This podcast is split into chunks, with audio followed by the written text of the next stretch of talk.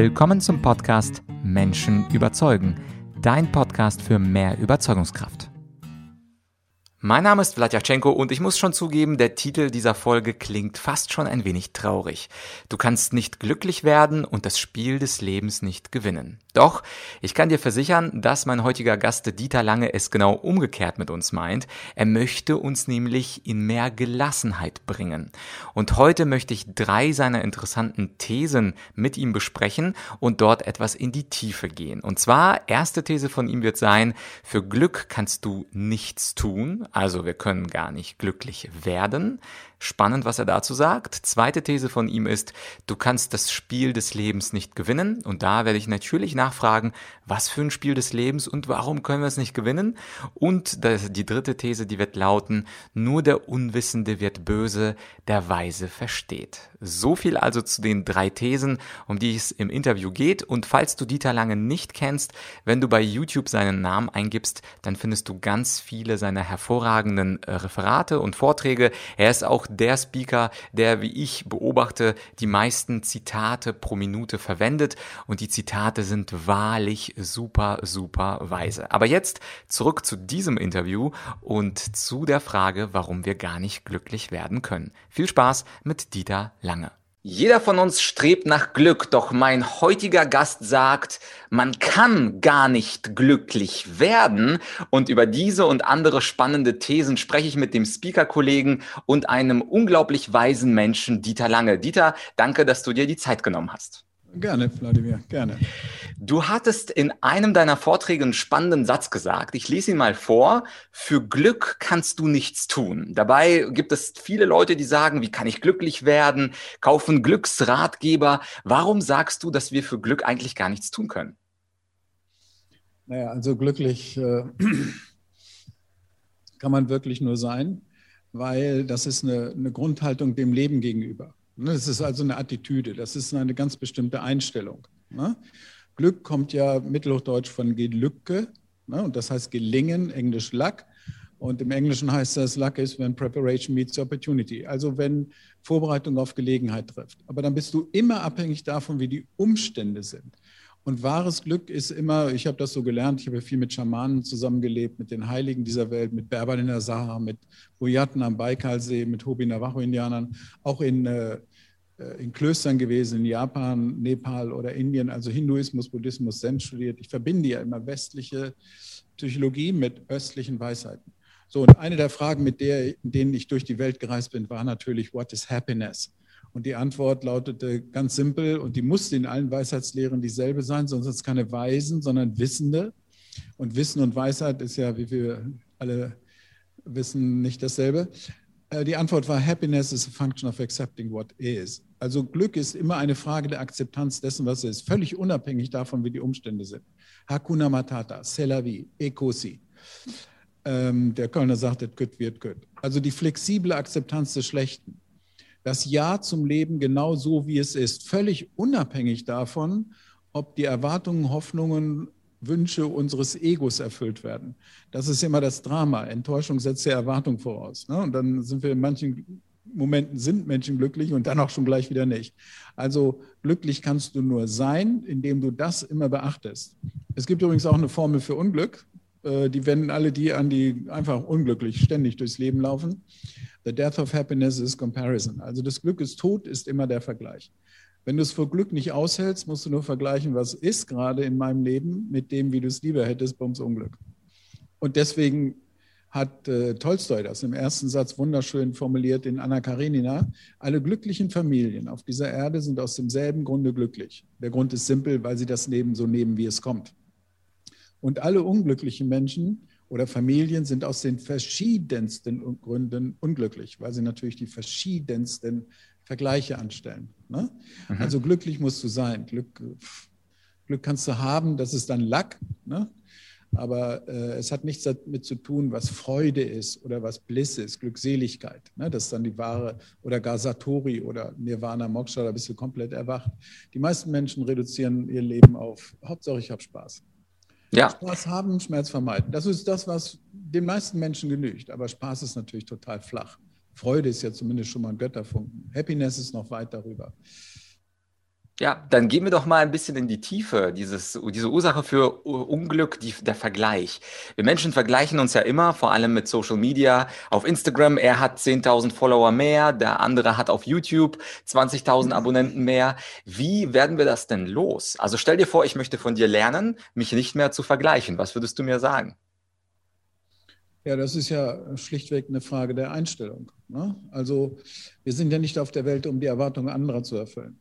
Ne, das ist, äh, wir suchen ständig die Impulse von draußen, das haben wir als Kind gelernt. Die Mater, die Mutter, die materielle Welt war die, von der wir abhängig waren, um früher zu überleben. Die Zuwendung der Mutter musste gesichert werden.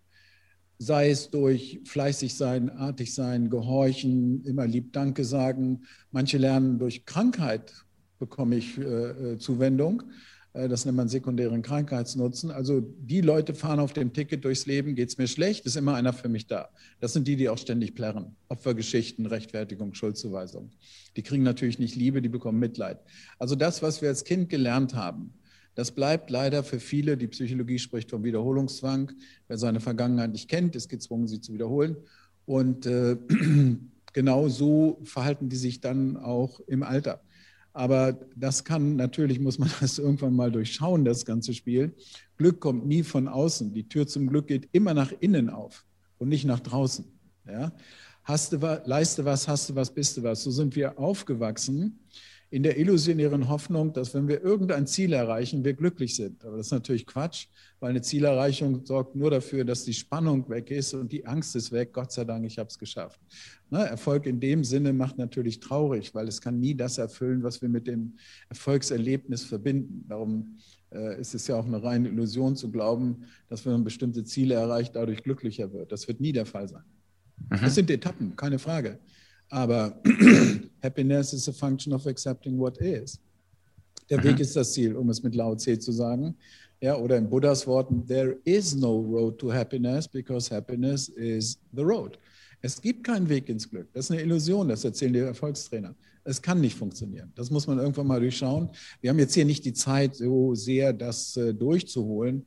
In meinem Theta-Seminar gebe ich natürlich ganz viele Beispiele dafür, wie Leute, wie man so sagt, auf dem Holzweg sind, wenn sie glauben, das Glück kommt von draußen. Es kommt nie von draußen. Ja? Und wenn du dann Facebook oder Instagram machst, wo sich die Leute nur versuchen zu übertreffen mit den positiven Aspekten ihres Lebens, dann wird natürlich völlig negiert, dass immer, immer Sonne macht die Wüste. Und in dem Sinne ist das natürlich äh, dieses One-Upmanship, wie man es im Englischen sagt, ich bin vorn. Ja? Und die Leute posten natürlich nur die tollsten Erlebnisse. Dass da immer einer schneller ist, größer ist als du, mehr Geld hat, besser aussieht, ist doch völlig klar. Also das ist ein sehr absurdes Spiel. Wenn man das mit inneren Distanz spielt, ist das in Ordnung. Ich empfehle da immer eine heiter ironische Grundhaltung zu diesen Social äh. Mhm. Ja, es gibt ja so eine schöne Studie, und da wollte ich dich nach den psychologischen Ursachen fragen, wo Menschen ein Gehalt bekommen, angeboten bekommen und der Nachbar bekommt weniger Geld. Also beispielsweise der in der Studie bekommt 100.000 Dollar und wenn der Nachbar 80.000 Dollar bekommt, dann freut sich unser Proband und dann bietet man ihm in einem anderen Spiel an, dass er mehr Geld bekommt, 150.000 Dollar, aber der Nachbar in diesem zweiten Spiel bekommt 200.000 Dollar. Das heißt, im Vergleich äh, bekommt er äh, mehr Geld, also statt 100, 150.000. Aber dadurch, dass der andere, der Nachbar noch mehr verdient, wählt unser Proband immer Fall 1. Also er, wo er absolut weniger Geld hat, aber relativ mehr als sein Mitmensch. Woher kommt dieses große Bedürfnis, unbedingt zu gewinnen und besser zu sein als unser Nachbar? Also das kommt daher, dass wir viermal mehr auf Dinge achten, die uns ängstigen, als einmal auf das, was uns erfreut. Daher für jede Nachrichtensendung gilt, only bad news are good news. Weil immer, wenn ich schlechte Nachrichten höre, geht es mir sofort besser. Weil mir ist das ja nicht passiert. Ne? Wenn die Bild also titelt, Frau mit Türken durchgebrannt, dann sitzt der da und sagt, wow, meine ist noch da. Oder Sechser im Lotto vergessen, Schein abzugeben. Dann trägst du deinen dusseligen Dreier für 12,50 Euro schon ganz anders. Also wir leben wirklich, äh, versuchen immer uns daran zu erfreuen, dass es anderen noch schlechter geht als uns. Dass das Realitas am Ende des Tages völlig unwichtig ist, wie gut oder schlecht es anderen geht, das wird äh, den wenigsten Menschen klar. Also äh, ja, wer immer in den Spuren anderer wandelt, muss sich nicht wundern, wenn er keine Eindrücke hinterlässt. Ne? Also ich empfehle natürlich dringend, aus diesem Spiel auszusteigen. Mhm. Ja, und Stichwort Spiel, du hast in demselben Vortrag, äh, den ich bei YouTube geschaut habe, zum Thema Spiel gesagt, du kannst das Spiel des Lebens nicht gewinnen. Und dieser Satz hat mich neugierig gemacht auf zweifache Weise. Erstens, warum ist das Leben überhaupt ein Spiel? Und zweitens, warum, wenn das ein Spiel ist, kann ich das nicht gewinnen? Kannst du diesen Satz ein wenig für uns erläutern? Gut, also ihr müsst werden wie die Kinder, ihr ist das Himmelreich. Kinder sind ja noch nicht so versaut wie Erwachsene. Und für Kinder gibt es nur eins, wenn man sie lässt, dann wollen sie spielen. Und in Schillers Worten wird das wunderschön ausgedrückt. Der Mensch ist nur da ganz Mensch, wo er spielt. Und er spielt nur da, wo er im wahren Sinne des Wortes Mensch ist. Das heißt, was immer wir im Leben tun, ist ein Spiel. Das Spiel Ehe, das Spiel Hobby, das Spiel Beruf, das Spiel das Spiel äh, Partnerschaft, das Spiel Wohnen. Wir sind ständig in irgendeinem Spiel involviert. Dazu braucht es interessante Spielregeln und natürlich dein Commitment, dein Wort zu diesem Spiel, dein Ja zu diesem Spiel. Die Spielregeln müssen interessant sein, Interesse darinnen sein. Das ist, was wir bei Kindern sehen. Die gehen in ihrem Spiel auf. So, und wenn dir die Spiele nicht mehr gefallen, dann hast du drei Möglichkeiten: Love it, change it or leave it. Steh zu dem Spiel, auch wenn es nicht mehr die eierlegende Wollmilchsau ist, fordere neue Spielregeln oder steig aus. Gewinnen kannst du deine Spiele nicht. Du kannst sie nur spielen. Der Grund ist simpel. Äh, die Balance der Natur ist ja Rest and Activity. Erfolg und Niederlage gehören ja zwingend zusammen. Das ist das Polaritätsgesetz. Du kriegst niemals das eine ohne das andere. Das ist nicht kausal, ist einfach nur synchron. Ja, wenn also jemand zum Vorstandsvorsitzenden befördert wird, dann sehen wir die Schattenseiten nicht. Er hat nämlich bezahlt dafür. Durch Herzinfarkt, zwei Ehen kaputt, Kinder bei der Sekte gelandet, Papa musste Karriere machen. Keine Zeit mehr für Hobbys und keine Freunde mehr, nur noch Ja-Sager um ihn rum. So, wenn er rausfliegt aus seinem Job, nennt er Niederlage, seine Existenz ist dahin. Was wir jetzt wieder nicht sehen ist, jetzt weiß er, wer seine wahren Freunde sind. Jetzt hat er wieder Zeit, den Körper zu regenerieren, hat wieder Zeit für seine Hobbys.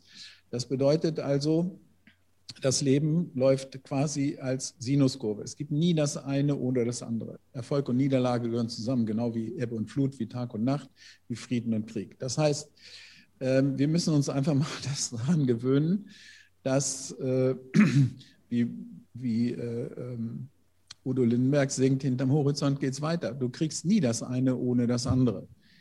Erfolg in dem Sinne macht traurig, weil wir glauben, damit dann immer vorne zu sein. Das stimmt natürlich nicht. Erfolg im Englischen Success, Success, italienisch Successo, heißt ja nichts anderes als succedere, das, was folgt, also sukzessiv. Im äh, Spanischen heißt Erfolg Exito, Ausgang, das Spiel ist vorbei. Ja, im, im, Japanischen haben wir diese Toris, diese riesigen Tore, mitten auf einem See, mitten auf einer Wiese. Es symbolisiert dem Japaner, wo immer du durchs Ziel läufst, nimmt dir niemand das Staffelholz ab. Du musst es immer selber weitertragen. Für mich exemplarisch ist die Gravur über dem Tempel von Wimbledon. Da ist ein Teil des Gedichtes If von Rudyard Kipling, dem Autor des Dschungelbuchs, eingraviert. Dort steht, if you can meet with triumph and disaster and treat those two imposters just the same, you can play this game. Also, wenn du bereit bist, mit Triumph und Desaster dich abzugeben, wenn du diesen Tenniscourt betrittst und diese beiden Täuscher als dasselbe betrachtest, dann solltest du das Spiel spielen. Ja? Weil Erfolg und Niederlage sind gleich bindestrich gültig, sind gleich bindestrich wertig. Du kriegst niemals das eine oder das andere. Nur wir sehen diese Gleichzeitigkeit nicht. Eine Münze hat Kopf und Zahl. Wir sehen nur Kopf oder Zahl. Ja? Wenn wir Ebbe sehen, dann ist uns nicht klar, dass irgendwo muss Flut sein. Wenn bei uns Tag ist, muss irgendwo Nacht sein. Achtung, nochmal, gleichzeitig.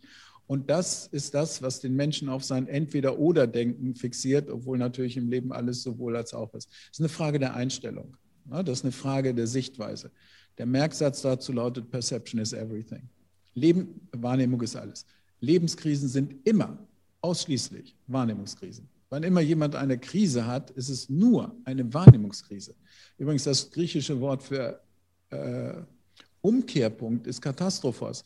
Also, äh, wenn du auf dem Everest stehst, äh, das berichtet ja dann Reinhold Messner, war mein Vortrag genau vor mir, dann spürt er da völlige innere Leere. Nichts findet statt, wovon er geträumt hat, als dem Höhepunkt seiner Bergsteigerkarriere. Er sagt, ich hatte nur einen Wunsch runter. Freude empfand ich im Tal, als ich Kinder lachen hörte und Blumen sah. Der Weg ist das Ziel. Die Freude an der Reise an sich äh, ist erfüllend. Und darum antworten Kinder auf die Frage, warum spielst du das da? Darum. Ja? Wir sind viel zu sehr zielfixiert. Darum sagt Goethe, es irrt der Mensch, solange er strebt. Also nochmal, man kann die Spiele des Lebens nur spielen, man kann sie nicht gewinnen. Mhm.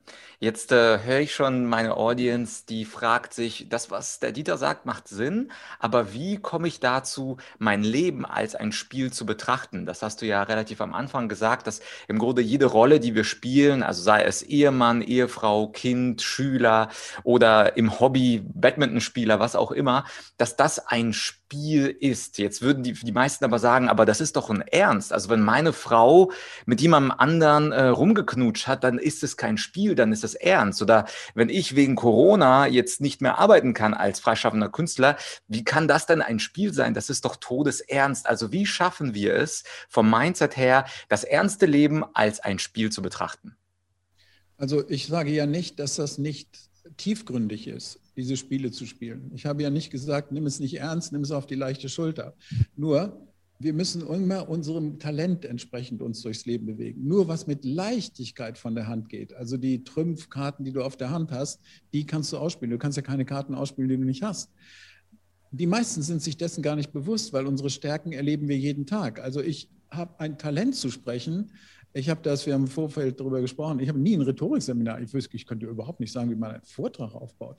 Ja, aber ich habe schon immer vor mich hinsabbeln können. Mir musst du nur ein Stichwort sagen, schon geht's los. Speaker musst du sein, das kannst du nicht lernen. Maler musst du sein. Wir glauben ja immer, ich muss ja etwas tun, dann habe ich was, dann bin ich was. Nein, es läuft, läuft genau umgekehrt.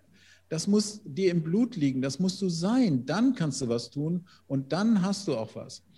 Also wir betreten im Leben ständig irgendwelche Spielfelder, hoffentlich die, die unserem Talent entsprechen. Also nochmal, das, was dir mit Leichtigkeit von der Hand geht. Du musst dich nur mal hinsetzen. Den meisten ist es ja, wie gesagt, gar nicht bewusst. Was sind eigentlich meine größten Stärken? Die, die zeigen sich oft schon in der Kindheit. Und das ist das, was du ausspielen kannst. Ja? Weil nur was du mit Leichtigkeit äh, äh, sozusagen hinkriegst, da spürt man Authentizität, da, da spürt man nicht dieses Bemühen, dieses Krampfhafte, dieses Kämpferische. So, und das nenne ich ein Spiel, in der Tat, ja. Aber das heißt nicht, dass das Spiel unwichtig ist. Und wenn die Frau fremd geht, übrigens, sie geht nicht fremd, die kennt den Typ. Ja, das wieder mal Lebenskrisen sind reine Wahrnehmungskrisen. Dann hat sie vielleicht Spielregeln gebrochen.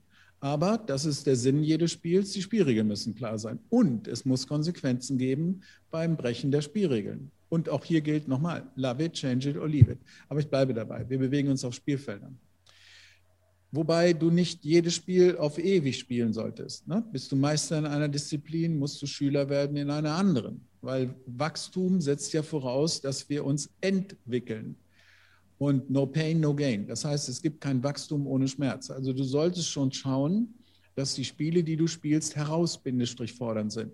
Du solltest dich immer gezielt überfordern. Wichtig, gezielt, nicht einfach nur überfordern. Immer ein bisschen, man muss also als Führungskraft zum Beispiel Menschen immer behandeln, wie sie sein könnten, nicht wie sie sind. Wir lieben die, die an uns glauben. Das war schon immer so. Der Lehrer, der an dich glaubt, für den gehst du durchs Feuer. Der Trainer, der an dich glaubt, für den reißt du dir die Beine aus beim Spiel. Der Chef, der an dich glaubt, für den gehst du. So, und das ist, äh, sind für mich so ein paar Grundlagen, die ich in diesem Täter 1 Seminar, ihr könnt das ja auf der Website mal schauen, äh, das mache ich ja ein, zweimal im Monat an verschiedensten Orten. Seid ihr herzlich eingeladen, mal in dieses offene Seminar zu kommen. Wir können das ja hier jetzt, diese Themen alle nur andeuten. Dort geht es immer um die praktische Umsetzung. Mhm. Ja, äh, und das Seminar werden wir natürlich in der Beschreibung verlinken, das ist klar. Also wer sich dafür interessiert, draufklicken und weiter informieren. Bevor ähm, das Interview vorbei ist, noch ein letztes Zitat, worüber ich dir, mit dir sprechen wollen würde. Und zwar hast du es in einem Vortrag gesagt, nur der Unwissende wird böse, der Weise versteht. Und ich erlebe, dass wir heute in einer Kultur leben, wo Menschen sich sehr schnell er, er, empören, wo Menschen auch in Kommentaren unter Videos Videos, unter Podcasts, unter wo auch immer, meistens anonym, sehr, sehr böse Kommentare hinterlassen, die häufig ins Beleidigende gehen, wobei man sich fragt, was ist denn da überhaupt schiefgelaufen? Also Frage Teil 1, warum sind so viele Menschen heute böse? Und Frage Teil 2, warum wird der Weise nie böse? Also der Verstand arbeitet als Reizreaktionsmechanismus. Auf einen bestimmten Reiz folgt in unserem Verstand eine bestimmte, eine determinierte Reaktion. Das kommt daher, dass wir auf bestimmte Dinge fixiert sind, schon als Kinder unsere Identität mit etwas verbunden ist. Zum Beispiel glauben wir allen Ernstes, nur ein Beispiel, wir sind Deutsche. Das ist natürlich Quatsch, du hast einen deutschen Pass. Oder du bist Katholik, genauso Quatsch. Das steht in deinem Taufschein. Du bist kein Katholik, du hast einen Taufschein. So sind wir identifiziert mit unserer Automarke, unserem Beruf, mit der Landsmannschaft, mit allem Möglichen. Und wir begreifen nicht, dass wir das gar nicht sind. Das sind einfach nur die Spiele, die wir spielen. Das sind die Rollen, die wir spielen. Als Kind war dir das bewusst. Du hast Räuber und Gendarm gespielt, Pilot auf dem Baum. Äh, der Schauspieler spielt Romeo und Julia. Aber die wissen immer eins, es ist nur ein Spiel. Und ich bin nicht der Pilot oder die Romeo. Ne, darum sagt Shakespeare, die ganze Welt ist eine Bühne, wir sind einfach nur Spieler. Und jeder hat seinen Auftritt und jeder hat seinen Abgang. Aber es gibt Leute, die sind so hochgradig mit etwas identifiziert, dass wann immer jemand einen bestimmten Reizpunkt setzt, re, Achtung, die, die agieren nicht, die reagieren. Und darum, jeder Mensch, der deine Knöpfe drückt, hat Einfluss auf deine Lebensqualität. Aber achten wir auf die Sprache. Ich habe mich so über ihn geärgert. Wer ärgert hier wen? Ich mich. Ich mache mir Sorgen. Ich muss mich mal beschweren. Das heißt, die Leute, die diese Kommentare ablassen, von denen du gerade sprichst, das hat mit mir gar nichts zu tun oder mit dir, das ist, tun die sich nur selber an. Zeigst mit dem Finger auf andere, zeigen drei auf dich. Ja? Also, das würde ich auch bei diesen Leuten belassen. Das ist eine Hilflosigkeit, das ist eine gewisse Ohnmacht aus der heraus, die dann, weil sie keine Kontrolle haben, äh, aus dieser Anonymität heraus schießen die dann einfach los. Also ich sage ein simples Beispiel. Wir stellen uns alle rechts an, um rechts abzubiegen in der Straße. Einer rauscht links an uns vorbei, drängelt rechts rein und die ganze Schlange empört sich, Empore, das kommt von oben. Ja? Warum empören die sich? Weil da hat einer das gemacht, was er sich selber nicht erlaubt hat, aber am liebsten auch getan hätte. So, und diese Leute, die schlagen immer am liebsten zu. Also muss man, also das muss man nun wirklich nicht ernst nehmen. Und der Ausweg, du hast ja angedeutet in diesem Zitat, also der Weise versteht, der Ausweg liegt dann also darin. Der Unwissende flippt aus. Das ist dieses Reizreaktionsmechanismus im Kopf.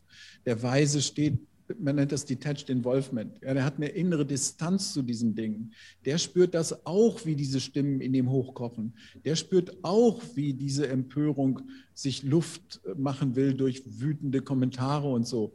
Aber da er diese innere Distanz dazu hat, ja, Detached Involvement, äh, gelingt es ihm, ja, darum sage ich ja, nur der Unwissen wird böse, der Weise versteht. Wer lächelt statt zu zürnen, ist immer der Stärkere. Lass es mich so formulieren. Ja, der spürt, was in ihm los ist, aber er folgt diesen Stimmen nicht. Wer Menschen führen will, muss erst sich selber führen können. Für mich ist das immer ein Zeichen von Menschen, die einfach sich selbst nicht führen können. Aber wer sich selbst nicht führen kann, kann auch andere nicht führen. So wie du niemandem vertrauen kannst, wenn du dir nicht vertraust. So wie du niemand was verkaufen kannst, wenn du dich nicht verkaufen kannst. Ja, das sind ja, äh, du kannst auch niemanden lieben, wenn du dich nicht liebst. Das, diese Form, sich selbst endlich mal beherrschen zu können, endlich mal sich selbst führen zu können. Wie gehe ich mit meinem Ärger um, meinen Problemen? Woher kommen die überhaupt in Wahrheit? Das ist das, was wir in diesen Täterseminaren immer aufdecken. Und da sind Leute immer unfassbar erleichtert, wenn sie merken, dass da Zusammenhänge herrschen, die sie bisher überhaupt nicht gesehen haben. Das heißt also, Detached Involvement bedeutet, wenn ich beispielsweise wütend oder ängstlich oder ärgerlich werde, sollte ich wie auf einer Galerie im Theater diese Stimmen zwar sehen und hören, aber in einem Abstand von 20 Meter und mir dann selber Gedanken machen, ob ich ihnen weiter zuhöre oder nicht. Ganz genau. Wenn du sie zulässt, laufen die ins Aus. Oscar-Gewinner werden trainiert darauf, dass wenn sie nervös sind, wenn sie gewonnen haben, auf die Bühne stolpern und kein Wort rauskriegen, dann sollen sie als erstes sagen, übrigens, ihr könnt euch nicht vorstellen, wie nervös ich bin. Und in dem Moment, wo man das bejaht, wo man sich selber beobachtet bei diesem Gefühl, löst sich jede Nervosität auf. Und das gilt auch für Angst und Wut und Ärger und anderes. Aber mhm. ich gebe zu, das ist nicht einfach weil äh, das muss man trainieren. Da muss man hingeführt werden, wie genau macht man das.